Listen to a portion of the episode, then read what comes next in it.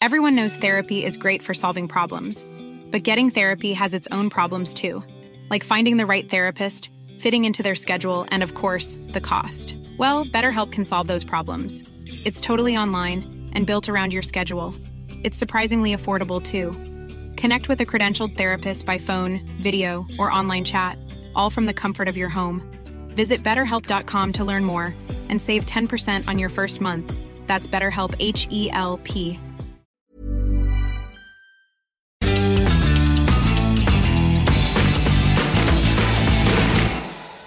Bienvenidos a esta nueva edición de Sin Comentarios. Si la intro les pareció distinta es porque estamos reformados, muchachos. Un aplauso.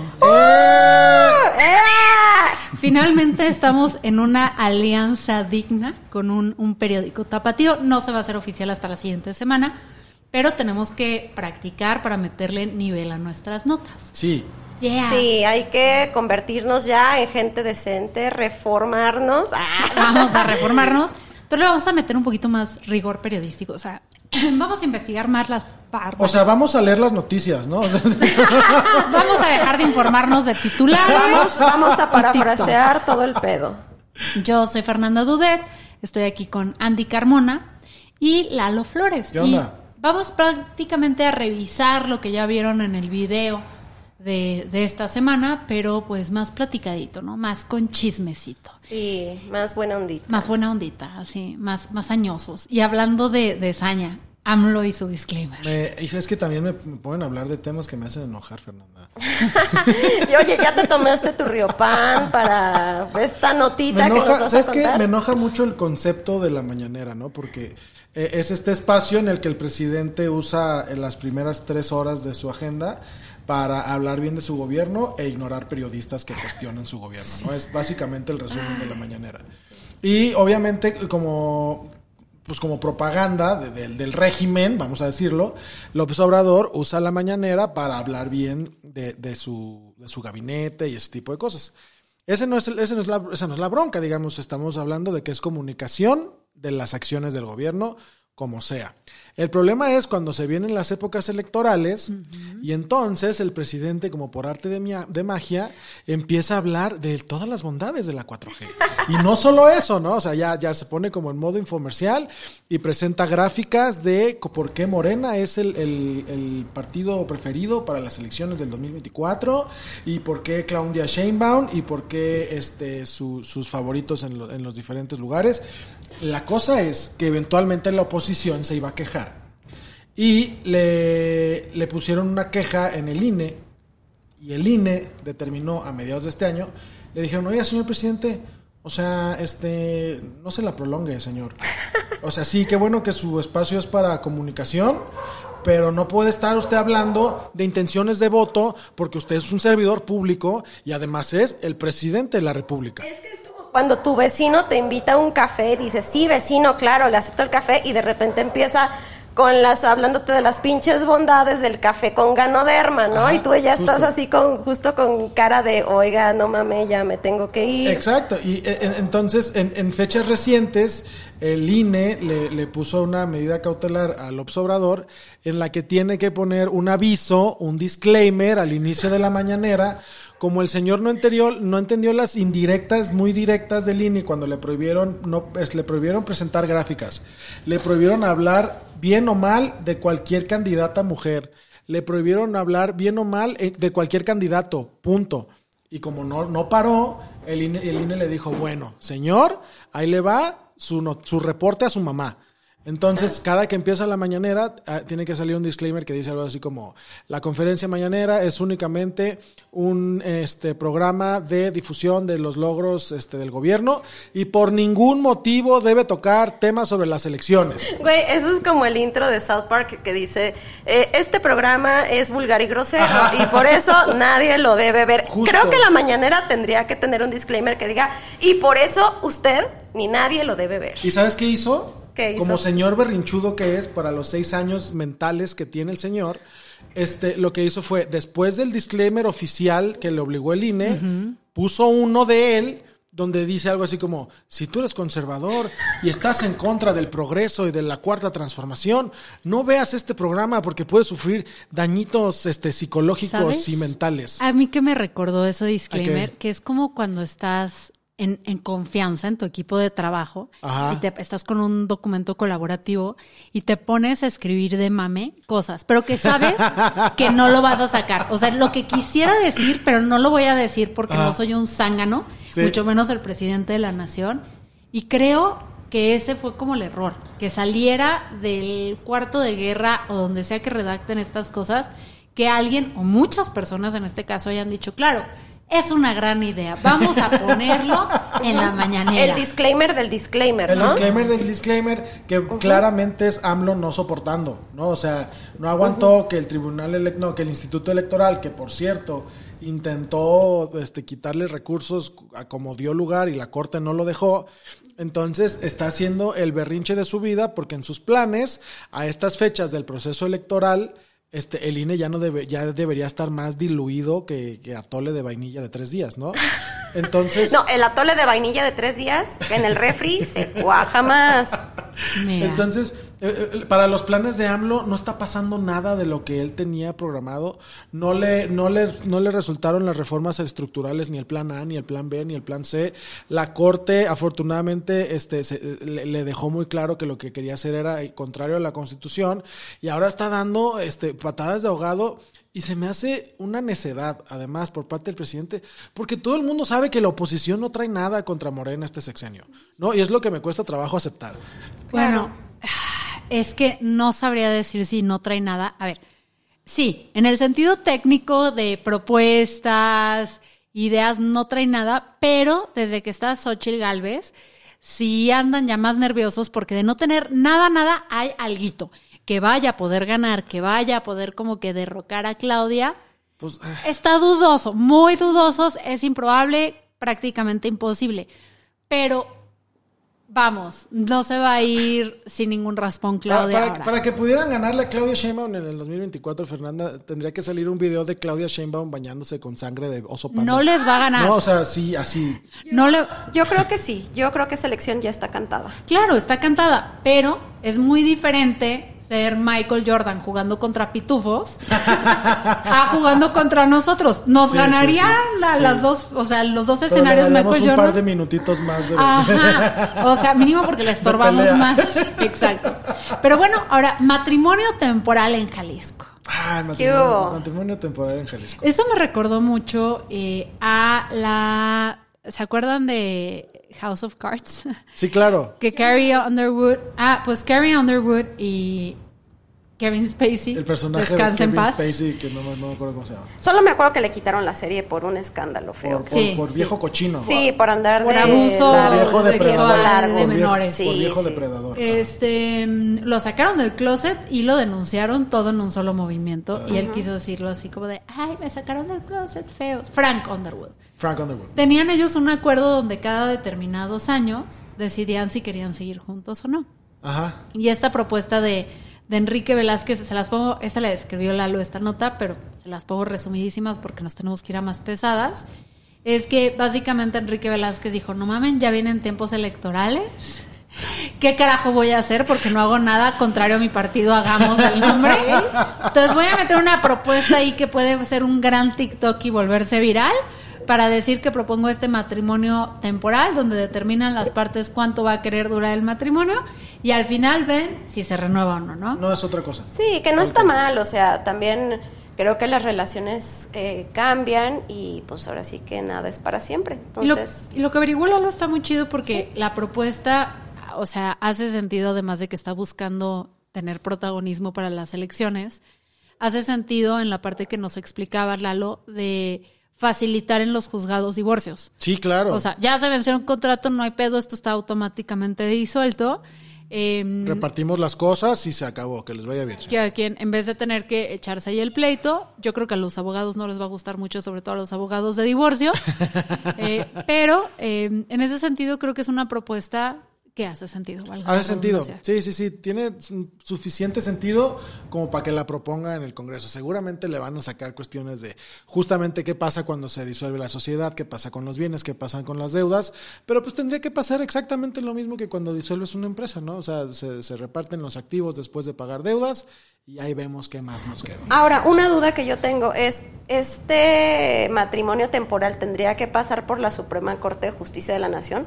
No. Es decir, ¿tendrían que cambiar algo en los códigos civiles de distintos estados para que esto pueda ser No, porque legal? la, la- la propuesta de Velázquez es en el Congreso local. Entonces solo cambiaría el Código Civil local. Y en todo caso la Suprema Corte no tendría nada que ver. La Suprema Corte es... El, el- el único motivo por el que la Suprema Corte podría intervenir en el asunto es si este tema estuviera siendo tratado derivado de un juicio de amparo en revisión, ¿no? Que alguien se hubiera quejado de que no le hubieran dejado ponerle fecha de caducidad a su matrimonio y se hubiera ido a, los tribunales constitucionales y que los tribunales constitucionales le hubieran dicho que no. Entonces, recurso de revisión, atrae la Corte por ser tema relevante y hasta, y hasta entonces... Hasta entonces tendría que intervenir la, la Suprema. A- a- hasta a- en este momento, y, y jamás va a tocar, este, yo creo que jamás va a tocar base con, con la Corte, porque, pues a final de cuentas es chamba legislativa, es, es trabajo legislativo proponer las leyes y una reforma al Código Civil del Estado de Jalisco es 100% chamba interna. Ok, pues mira, para venirse a echar su boda aquí en Jalisco. Yes. La siguiente nota está viejita, pero se me hace muy interesante. Básicamente es el, en Nueva York, a quienes no sepan, hace prácticamente un mes, en friega entró una ley que decía Airbnbs y todas las eh, rentas que se den a través de plataformas digitales, y bueno, cualquier tipo de renta que sea a corto plazo, queda total y absolutamente prohibida. O sea, aquí no, señores, al menos de que sean rentas de menos de 30 días que tenían una condición eh, muy particular, que es que el anfitrión, quien está rentando, tiene que vivir en el departamento que está eh, subarrendando un cuartito o algo así, nada más se lo puede rentar a máximo dos personas y tienen que compartir todo el espacio. O sea, quiere decir que tienen que tener tanto inquilinos como él acceso a todos los departamentos. Eso quiere decir que tú te vas a quedar a casa de un tercero, no hay, eh, no hay cerradura con llave para que tú cierres tu cuarto cuando te vas, eh, ni la persona de, de sus bienes. Tendrían que además darse de alta ante las autoridades, o sea, una serie de cosas que francamente muchos Airbnbs dijeron, ahí muere, mejor voy a poner en renta eh, mi casa. Pues Normal, o sea, Sí, para que la gente viva ahí. para que la gente Ya. viva ahí. Lo cual, pues ese era un poco el objetivo, porque en Airbnb había más de 18 mil registros de propiedades en Nueva York, ¿no? en Nueva York, pero en, esta, en las plataformas en general eran más de 30 mil. ¿Y qué está pasando en Nueva York? Tienen una crisis de vivienda cabroncísima. O sea, es una de las ciudades donde cada vez hay más gente viviendo, pero es de las que construye menos. O sea, nada más para que se den una idea, lo que hablábamos en, el video, hubo un incremento eh, del 22% de trabajo y en es- ese mismo lapso hubo nada más un incremento de 4% de viviendas. Entonces, ¿qué genera esto? Que hay muchísimos videos que seguramente vieron en redes sociales de que cuando se empiezan a enseñar departamentos, antes de que los abran, ves filas que le dan vuelta a toda la cuadra de gente que está mames, no es desesperada. cierto. ¿Para un lugar? Lalo, desesperados. Ah, ya no voy a ir a vivir a Nueva York. No, está, está Ya horrible. les voy a decir que ya no quiero. Y ni podrías, porque nada más tiene, o sea, de, de disponibilidad, contrario a lo que ves aquí en Guadalajara, que todo se renta, Ajá. allá nada más hay como un 3%, me parece si es correcta la cifra. Sí, el 3% está disponible para Ah, renta. ya no quiero. O sea, de, de todo el, el total de Inmuebles mm, disponibles. inmuebles disponibles, o sea, para renta solamente el 3%, el 3% está del disponible total, ok. y se ocupan en chinga. Y tú dices, bueno, ok, güey, pero pues es que debe estar baratísima la renta en Nueva York y todo el mundo quiere eh, agarrar. No, ha habido un incremento eh, considerable, o sea, es, por ejemplo, se ha incrementado la renta en un 30% desde el 2019, donde ahorita vivir en Nueva York en promedio te cuesta 5.600 dólares. Eso. 5.600 dólares. Bien baraña. Bien, Mariana, tú dices, ah, en Nueva York ganan un chingo, pues ganan 74.870 dólares en promedio al año. ¿Al año? Lo que quiere decir que se le está yendo a la gente el 89.75% de su sueldo, nada más en En pagar la renta. Chale. nada más en pagar la renta. Y son Y el, y departamentos el resto en, en- en pagar plataformas de streaming. En plataformas, de- exactamente. El Y resto se lo dan a y, y zapatos Manolo Blahnik. Exacto. Entonces, pues este es un intento de Nueva York de mejorar la situación de vivienda, que ojo, no hay que atribuir que todo este problema es por culpa de Airbnb o de las plataformas, no. También es una bronca de que Nueva York es uno de los lugares que están más regulados en temas de zonificación y desarrollo, donde además de que hay muy poco espacio, te permiten hacer muy poco, sobre todo cuando se trata de vivienda económica. O sea, está hecho para make it big or, ¿Cómo. ¿Cómo va a haber pobres viviendo en En Nueva? York. ¿Cómo se atreven? Pero son tan estrictos que cuando fui a Nueva York me impresionó a mí eh, que me platicaba una de las personas de ahí. Que tienes prohibido, o sea, son tan, tan mamones con sus reglas, tienes tú prohibido plantar directamente en tierra en Nueva York. O sea, si tú tienes un departamento en piso, Ajá. tú no puedes plantar un árbol de huevos. Maceta. Maceta. ¿Por qué? Tienes que pedir un permiso si quieres plantar incluso un árbol. ¿Por ¿Un árbol qué? de huevos, dijiste? Porque, ajá, Un árbol de huevos. Un árbol de salchichas. Pues porque no vaya a ser que las raíces dañen algo o que, o sea, etcétera, etcétera. Tú tienes que pedir permiso para todo. Entonces, sí son muy, muy, muy estrictos. Ahora, hay, ahí hay como que controversia de qué tanto puede realmente esto solucionar los problemas. eh, porque si bien hay personas que pudieron poner en renta en chinga los departamentos que dijeron, bueno, ahí está, había muchas personas, gran parte de los, de los inmuebles que están en renta, en realidad son personas que compraron algo, lo subdividieron para poder pagar la hipoteca. O son personas que eh, no están todo el año en Nueva York, entonces para poder pagar el DEPA, lo rentan una parte del año y otra parte se van. Ay, qué padre, yo quisiese. Entonces son personas que voltean y dicen, ok, entonces ya no me alcanza para vivir en Nueva York. Pues no. Ya no, No. puedo Ya no vivir". puedes decir, ay, que se pague solo el depa. No, no, no, porque el plan definitivamente ahora va, va a tener que ser otro. Porque tus ingresos y el pago de tu hipoteca dependen de las, de las ganancias que tú tengas a través de la plataforma, que normalmente tendrían que ser mayores a, la renta original. O sea, si tú lo rentas, digamos, en 5 mil dólares, la plataforma te tendría que dar a ganar más que eso. Sí, entonces pues muchas personas de hecho ya empezaron a pues a huecar el ala, porque sí fue como el corte empieza ya, las reservaciones que se generaron para de aquí a diciembre 31, este se las respetamos, ya no se pueden hacer Ya reservaciones nuevas. Ajá. Y quienes hayan reservado para después de diciembre 31, regresen Sí, o sea, necesitan que la gente pueda vivir en esos espacios. Exacto. Y quienes, si la cagas, a quienes multan a la plataforma y a ti. Wow. O sea, todos ahí les va duro. Entonces, son, son multas de más de mil dólares. Entonces, sí está muy interesante porque vemos que ya pasó esto en Nueva York, en París también está muy regulado eh, Uber, ya ven que Uber, Uber también, pero está muy regulado Airbnb con esta alcaldesa Hidalgo y Ámsterdam es otra ciudad. Entonces, pues ya vimos que Sheinbaum sí le dio la entrada a Airbnb, pero con la crisis de vivienda que estamos teniendo. Sheinbaum no sabe Sí. qué está pasando. O sea, Sheinbaum le dio entrada porque dije, ¿qué, qué, qué, qué? Eso dijo. Es una transcripción literal. Cuando le fueron a pedirle el permiso de tener eh, este Airbnb en la Ciudad de México, dijo, ¿qué, qué, qué, qué? Eso. Está muy ocupada ya en su campaña, Pero sí, pero... hay- sí hay que considerar que eh, Ciudad de México, Guadalajara y otros estados pagan un impuesto sobre hospedaje. No, y Que ese es estatal. que no, no, y el, o sea, está bien, o sea, Nueva York también pagan impuestos los que rentaban a través de la plataforma, esa no era la bronca, la bronca es que la gente ya no podía, Sí, o sea, exacto, ya era insostenible. ajá, no no podía vivir la gente en la ciudad y pues ahí le tienes que dar eh, prioridad. ¿Creen Pero que esto pase aquí en Guadalajara o en Ciudad de México? ¿Ustedes qué opinan? Bueno, no sé. en Guadalajara no estoy seguro porque en Guadalajara la crisis inmobiliaria es por temas completamente distintos. En Guadalajara tiene que ver con que están construyendo más de lo que se necesita. O sea, estamos al revés.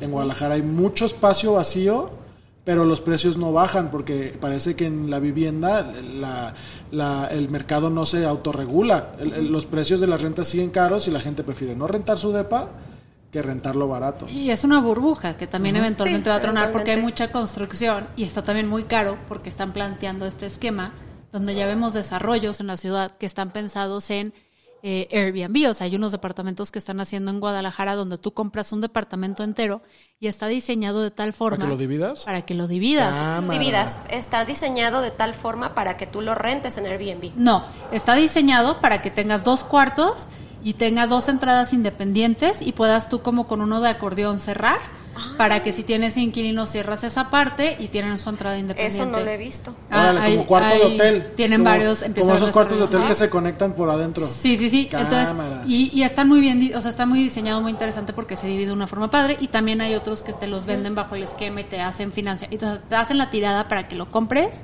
Donde, y lo rentas en donde Airbnb. creo que sí les está pegando similar que en Nueva York, es en la Ciudad de México.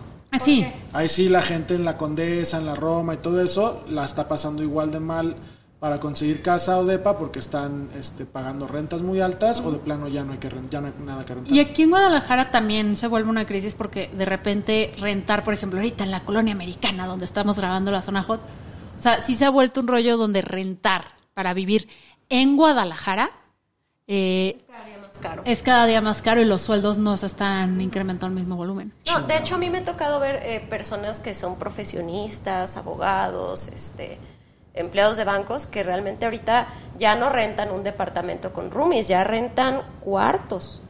O sea, se rentan un cuarto en 6, 7 mil pesos cerca de su trabajo. Vamos a decir zona América, zona financiera, la americana, Providencia, la zona que a ti te guste. Y dices, ok, son personas que ganan 20, 25 mil pesos mensuales pero ya no les está dando para ellos rentarse un departamento, ya ni con roomies, ya rentan cuartos. Y eso hace un año, 7 mil pesos te daba para rentar sobre el sobre Chapultepec, aunque fuera un estudio. Un estudito, bueno, no, 7 mil pesos te daba para rentar Santa un departamento Tere. chiquito más grande. O sea, lo sé porque mi primer departamento, que era de 50 metros cuadrados, era un estudio, eh, yo pagaba, no pagaba eso, pagaba 5 mil pesos. O sea, no tenía estacionamiento. Entonces, sí está desproporcional. Entonces, yo sí creo que, porque caen los políticos, ya cuando empiezan a hablar de, de la crisis de vivienda, está el libro, que ahí lo tengo, de Carles Cofié, de País sin Techo. O sea, sí tenemos una crisis muy interesante, porque también irte a vivir a las afueras de Guadalajara, Cañón, O sea, para el transporte. exacto. Imagínate, o sea, el- toda la zona de los olivos o por allá por este Tlajomulco. Tlajomulco. eh, yo me acuerdo de la zona de los olivos, ahí por 8 de julio, que se inundaba súper cabrón. Entonces, imagínate tú irte a la escuela, irte al trabajo y regresarte en transporte público, te bajas y te está esperando un río de un metro. No, pues no mames, o Y sea, eso está cabrón. Y si fueras en auto privado, o sea, ya hablamos de que en hora pico, que es cuando todo el mundo sale, No. te estás aventando hora y media de ida y hora y media de vuelta, o sea, son tres horas, más las ocho de trabajo, o sea, ya se te fue literalmente El día. Todo el día. la Sí. mitad del día, o sea, o sea, del día de 24 horas allá, y si duermes y todo, te queda para una calidad de vida horas Sí, a la semana. sí, sí. Nada, güey. Exacto. Entonces yo creo que sí va a ser un tema que va a entrar en agenda y, y va a ser interesante cómo se regula porque también hay que ser honestos. En el caso particular de Guadalajara existe el rumor, porque ya somos muy serios y formales, que hay políticos en altos mandos que tienen muchos inmuebles, ¿no? O sea, ¿Quién será? ¿Quién Otros será? Políticos que Oh. tienen casas. Que tienen departamentos. Eso no se sabe. eso Que no tienen se- empresas. No existe. ¿Cómo? Entonces yo asumo que muchos de estos los rentan por Airbnb, entonces creo que eh, pues tienen mucho involucrado como para, o sea, intereses ahí de por medio como para decir va para afuera. Pero en fin, nos quedan, Andy, ocho minutitos para hablar de Chiapas. Híjole, Chiapas. mano. Ay. Chiapas. Chiapas. Bueno, pues la cosa está muy, muy seria y muy caliente ahorita en toda la zona de la frontera de Chiapas con Guatemala, específicamente en los municipios, un municipio que se llama Frontera Comalapa y los municipios aledaños eh, a, esa zona. Eh, pues bueno, primero eh, lo que estábamos ya platicando en, en un video que, que hicimos fue que Guatemala, bueno, eh, México y Guatemala tienen una frontera de más o menos 700 kilómetros. Y son, o sea, es tanto espacio que te permite, pues ahora sí que llevar a cabo muchas actividades económicas, tanto legales como, como ilegales, ¿no? Y bueno, eh, por desgracia, desde hace ya mm, algunos años, esta zona de, o sea, de la frontera de Chiapas ha estado tomada primero por los Zetas, eh, después entró el cártel de Sinaloa, eh, junto con el cártel Jalisco Nueva Generación, se aliaron y estaban peleando contra, contra los Zetas. Posteriormente los Zetas en 2017 se, se fragmentan y se quedan el cártel de Sinaloa y el Jalisco Nueva Generación en ese espacio y se lo empiezan a disputar. O sea, se enemistan y se lo empiezan a, disputar. La onda aquí es que, eh, bueno, esto, la, o sea, la, bronca más heavy metal empieza desde 2015, cuando el Partido Verde entra eh, al poder, o sea, y gana varios municipios. Entonces eh, se habla de que hay gente que está asociada al Partido Verde y hay grupos paramilitares que están también metidos en el verde que se asociaron junto con los miembros de, estos grupos criminales y empezó, o sea, eh, bueno, hay que entender algo también, estos grupos paramilitares están desde 1996 cuando Ernesto Cedillo eh, financió y su gobierno pues financiaron estos grupos eh, que servían para de alguna manera detener las actividades del, del EZLN y evitar que la población civil se, se uniera a ellos. Bueno, entonces estos grupos paramilitares eh, los, los absorbe el, crimen organizado y em, pues empieza a haber disputa, disputa en el territorio, homicidios y todo, pero la cosa se empieza a poner muchísimo más heavy metal en la Semana Santa del 2020, cuando ejecutan a eh, una persona que se llamaba exactamente em, un cuate que le decían el Pony, José Fernando Ruiz Montejo, lo asesinan junto a sus guardaespaldas y bueno, ahí empieza un tremendo desmadre. Luego matan a otro güey em, que es hijo de un lugarteniente del cártel de Sinaloa, que le dicen el tío Gil. Y ya en 2022, este, entre el 9 y 10 de octubre, pues se enfrentan el cártel Jalisco y el cártel de, eh, de Sinaloa, ¿no? Este, porque pues bueno, iban, este, o sea, los de Sinaloa no querían dejar a los, más bien los de Jalisco no querían dejar entrar a los de Sinaloa a esa parte. Y pues desgraciadamente eh, ambos cárteles utilizaron a las a la población civil como, como barricada humana, porque sí, o sea, los mandaban, les decían, ¿sabes qué? Eh, o sea, a, campesinos, a personas que tenían sus, taquerías, su negocito, o sea, les decían, ¿sabes qué? Este, te levantas porque te levantas. Este, ve, tápame este camino y hazme, o sea, la hacían de halcones, de vigila que carros entran, todo el rollo, a veces los reclutaban a la fuerza y este y ambos cárteles pues llevaron esta práctica este a cabo con la población civil. Y pues bueno ya después de todo esto eh, este año entre el 22 y el 25 de mayo tuvo lugar un, conflicto ya que este fue como que uno de los más sí exacto uno de los más grandes que es que los de Sinaloa buscan eh, meterse al territorio dominado por el cártel Jalisco. En el camino, pues, eh, asesinan a campesinos que estaban cooptados por, por este cártel.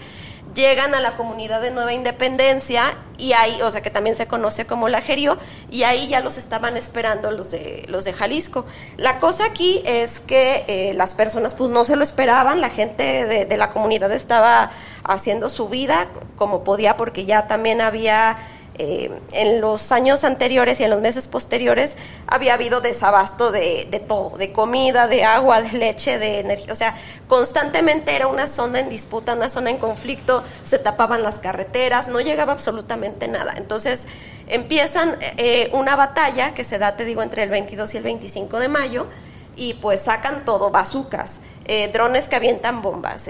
hay unos tanques, yo no los había visto, que son unos tanques artesanales, o sea, literal hechos con, con hojas de lámina. modificaciones a camionetas. Sí, tremendo, que les dicen monstruos. Entonces fue un ataque terrible, o sea, las personas se encerraron en su casa dos, tres días y no, o sea, se les, como ya no había luz, no había, no había electricidad, no había gas, no había nada, este, la gente se empezó a quedar sin comer. O sea, ¿por qué? Pues porque la comida se echó a perder, no podía salir y quienes sí lograron salir, que fueron alrededor de cuatro mil personas, se aventuraron directo a la sierra, eh, o sea, literal a la montaña, con así lo que pudieron agarrar y vámonos, o sea, familias enteras fue...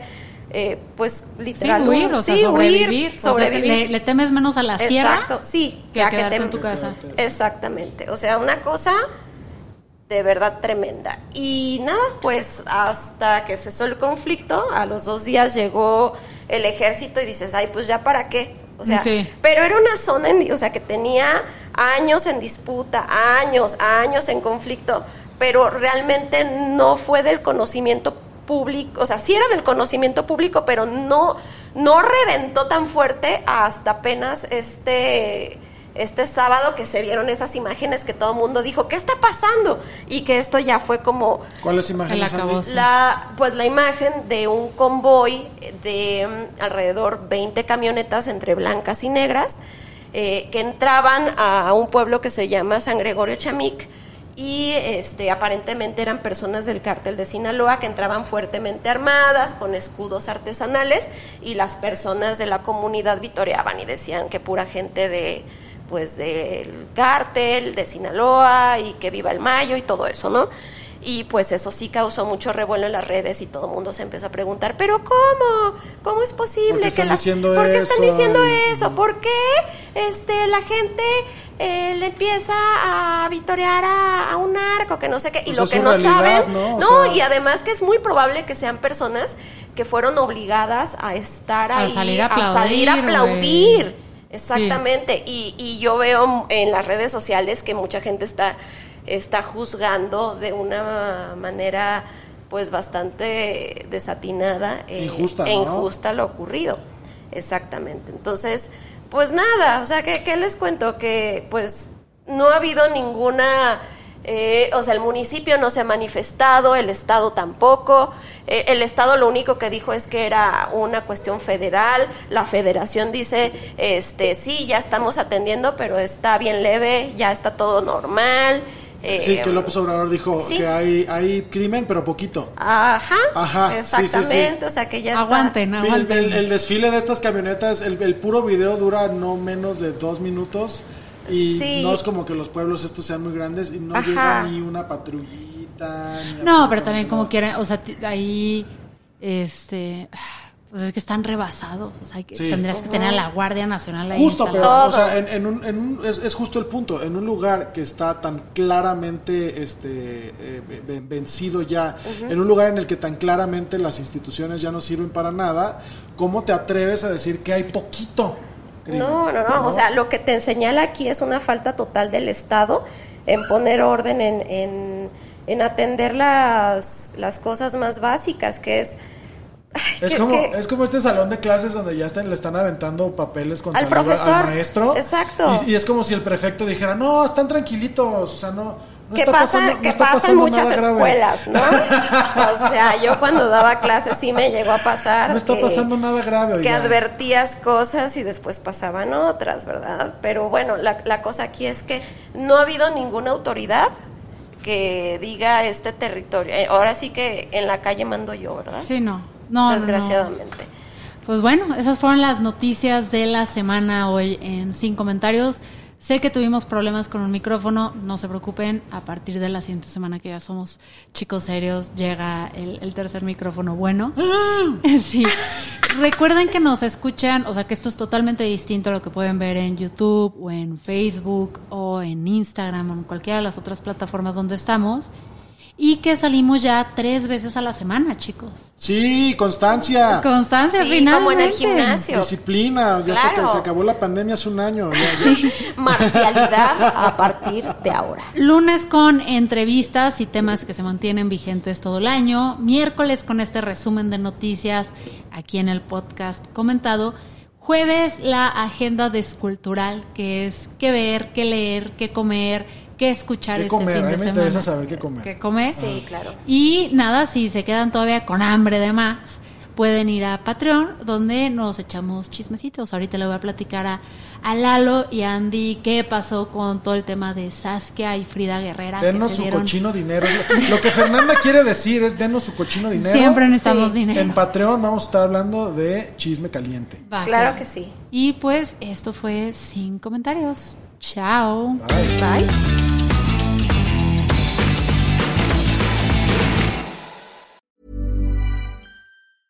Even when we're on a budget, we still deserve nice things.